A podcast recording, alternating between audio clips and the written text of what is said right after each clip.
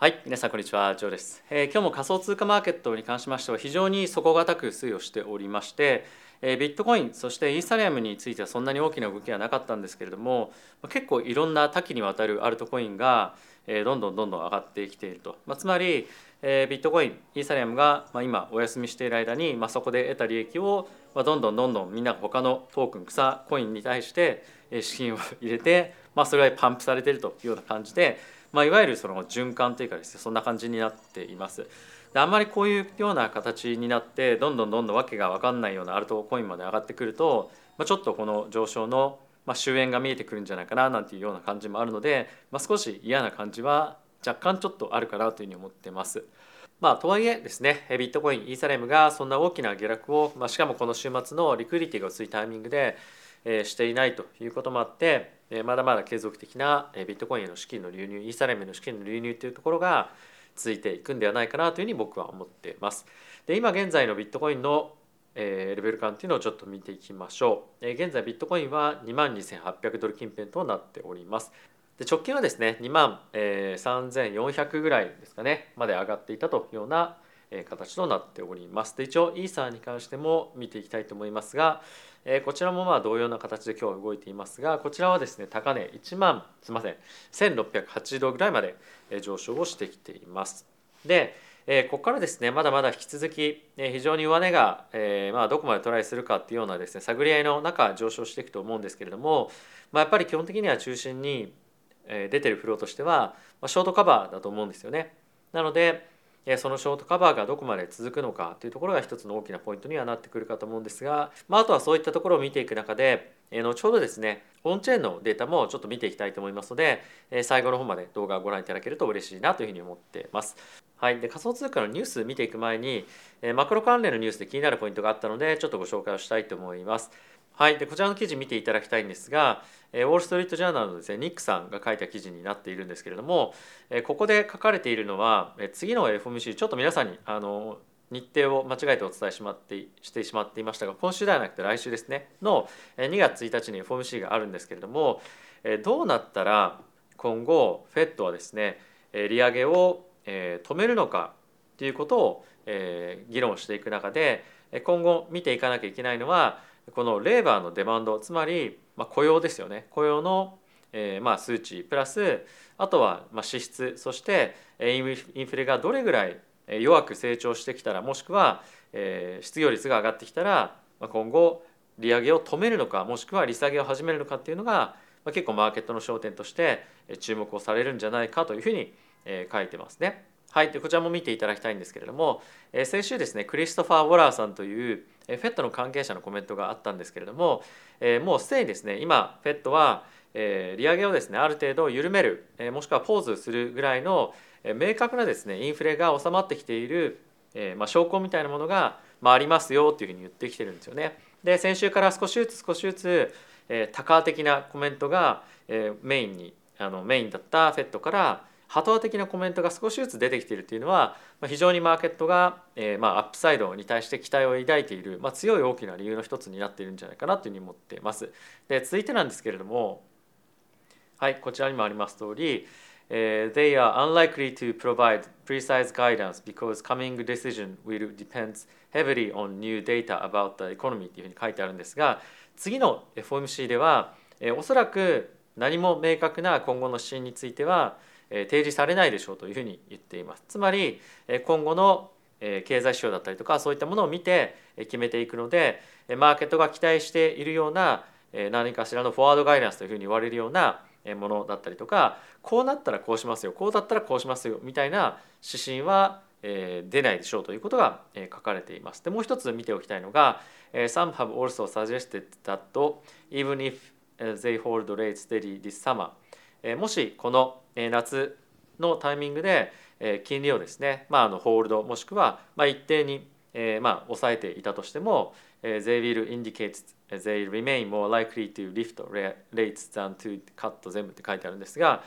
今後場合によってはさらに上げていく可能性もありますよということを常に示唆しておくでしょうと。つまりマーケットは今利下げというところを織り込んでいますがその方向は間違ってますよ。どちらかというと金利を下げるリスクよりも金利を上げていくリスクの方が今のマーケットコンディションを見るとありますよということを FED は提示するでしょうということがこちらに記載されています。でもう一個見ておきたいポイントとして How long does it take for the full effect of the Fed rate rise to influence hiring and overall economy demand って書いてあるんですけども、まあ、ここは今の状況を見て2つ質問がありますというふうに書いてあるんですがここで言われているのは FED がこれまで利上げをしてきた最終的なまあ効果みたいなものが、えーとですねまあ、全体的な経済そしてえー、まあ、あのハイアリングつまり雇用ですねこういったところに対してどれぐらい本当にインパクトが出てくるまでどれぐらいの時間がかかるんだってことが一つクエスチョンとして上がってくるでしょうと。でもう一つは How much could inflation slow due to other factors such as aging supply chain bottleneck or lower cost of fuel and other commodities と書いてあるんですけれどもえコモディティの下落ですとか、まあ、あとはサプライチェーンの、えーまあ、今非常にあのボトルネックっていうのはまあ、最終的にそのスローダウンさせる最もあの原因となっているポイントなんですけれども、まあ、そういったところが解消されたとしたらどれぐらい本当にインフレって低下するのかっていうのがもう一つ注目のポイントになるんじゃないかというふうに言われてます。つまり例えばですよ中国がもう完全に前と同じような、まあ、活発な経済活動ができるようになった場合物資がもっともっと、まあ、物資っていうか物がもっともっと提供されるようになりますよね。でそれが本当に、えー、物価の下落要因になるのかもしくはなるとしてもどれぐらい下落要因になるのかっていうのが今後注目のポイントになるんじゃないかというふうに言われています。でおそらくこれらの内容がえリークかどうかっていうのは別としても、まあ、マーケットが FED のま FOMC での質問ですとかそういったところを見ていく上で、まあ、かなりの指針になるんじゃないかなというふうに思うので、まあ、こういったところのポイントはしっかり押さえておくと FOMC を占っていく上でま非常にある程度明確な自分たちのその見ておきたいポイントなんかっていうのが非常に分かりやすくなるんじゃないかなというふうに思っています。はい、でここから仮想通貨の関連ニュース見ていきましょう。でまずビットコインがですねここ最近非常に大きく上がってますよということが、まあ、あの当たり前のように見て取れるんですけれどもここの中で言われているのが、まあ、まりにもですねビットコインが短期的に上がりすぎているんじゃないかということが注目のポイントになっています。でこれがですね今冷やしの RSI なんですけれどもものすごく急激に今上がってきてるんですよね。でこれっていうのはえっ、ー、とですね2019年のえまあ、バブルが非常にまあ崩壊というかですねそこからまた戻ってくるぐらいのタイミングの時に、まあ、起こった、え、まあちょうど、まあ騙し上げみたいなところだったんですかねあの一旦あったんですけれども、まあ、そこが、え、似たようなあの RSI の形状になっているということで、え、この上昇が本当続くかどうかっていうのは、まあ、疑問だよねっていうような、まあ、記事になっていますと。で、えー、僕が、まあ、この記事を見てというか今のマーケットで思ってるのはえっと、これが騙し上げなのかどうかっていうのは正直あんまり、そんな重要なんじゃないと僕は思っていて、え、この上昇に、え、乗っかっていこうというかこの上昇で焦ってやっぱ買っていく必要っていうのは僕はないとそもそも思ってるんですね。っていうのも、えー、まだ今っていうのは騙し上げがどうかはどっちか分かんないね急激に上がっちゃってわ買うかどうかみたいな感じになってると思うんですけれども、えー、ブルーマーケットが来てもこれっていうのは仮想通貨だけじゃなくて株もそうだと思うんですけれどもまあ、明確なトレンドの転換っていうのが、えー、来てからでも買っても全然遅くないと思うんですよね毎回毎回。なので今焦って買うっていうよりもコツコツコツコツ買っているようであれば、まあ、そのアクティビティをこれまでと同じように継続していくですとかもしくはもう今のタイミングで、えー、コツコツコツコツ、えー、まあ本当に多く、まあ、1年1年間で買おうと思っている分をまあ一月に1回とか、まあ、1週間に1回とか毎日でもいいんですけども、まあ、そういった形でポジションを積み増し始めるみたいなことを、まあ、やってもいいのかなっていうぐらいで、まあ、やっぱりこの上昇に、え、まあ焦って乗っていこうみたいな感じよりも、まあ、しっかりと明確な自分の投資の方針みたいなものを、まあ、ある程度持って挑んだ方がいいんじゃないかなというふうに僕は思ってます。で僕もですね今ビットコインはコツコツ買っていきますよっていうふうに言っているとこからもちろんあの継続的には買っているんですけれども、まあ、この上昇に伴って買う量を増やしたりとかっていうのは、まあ、一切せずにまだ今後どうなるか分かりませんし、まあ、先ほど紹介したフェットの発言とかっていうのもいろいろ出てくると、まあ、もう一段下げてくる可能性もなきにしもあらずだと思うので、まあ、あの焦って、え、ポジションを積み上げて、え、自分のその取れるリスク以上のものを取るっていうのもちょっと危ないかなというふうに思うので、まあ、焦らずにしっかりとポジションを作っていくということをやっていきたいなと思っています。はい、で続いてなんですけれども今ですねイーサがザ・マージンのイベントが起こってからですね4.6ビリオンのイーサリアムがもうバーンされてますよということが一応記事になってます。で、え、他のところもですね見ておきたいポイントとしてこちらにもあると思うんですけれどもこちらですね、はい、で過去1週間のですね、まあ、イーサのバーン、まあ、焼却がですね、え、1万6364イーサ、えー、燃やしていると、まあ、つまり1分あたり、まあ、1.62イーサ分燃えてますよ今どんどんどんどん、えー、サプライがですね減っているというような状況になっていますと。でかつこちら見ていただければ分かる通り今後2年間ですねどんどんどんどん供給が下がっていくような形で今予想をされているので今後はですねデフレのトークンとしてイーサリアムはえまあ活動するというかですね扱われていくんじゃないかというふうにまあ今予想がされていますと。でビットコインですらえサプライっていうのは一定ですよね。にもかかわらずこれがマイナスになっていくようであればものすごく強いファンダメンタルにイーサリアムにとってはなる可能性があると思うのでえこの辺りはしっかりと見ておきたいポイントにはなるんじゃないかなと思っています。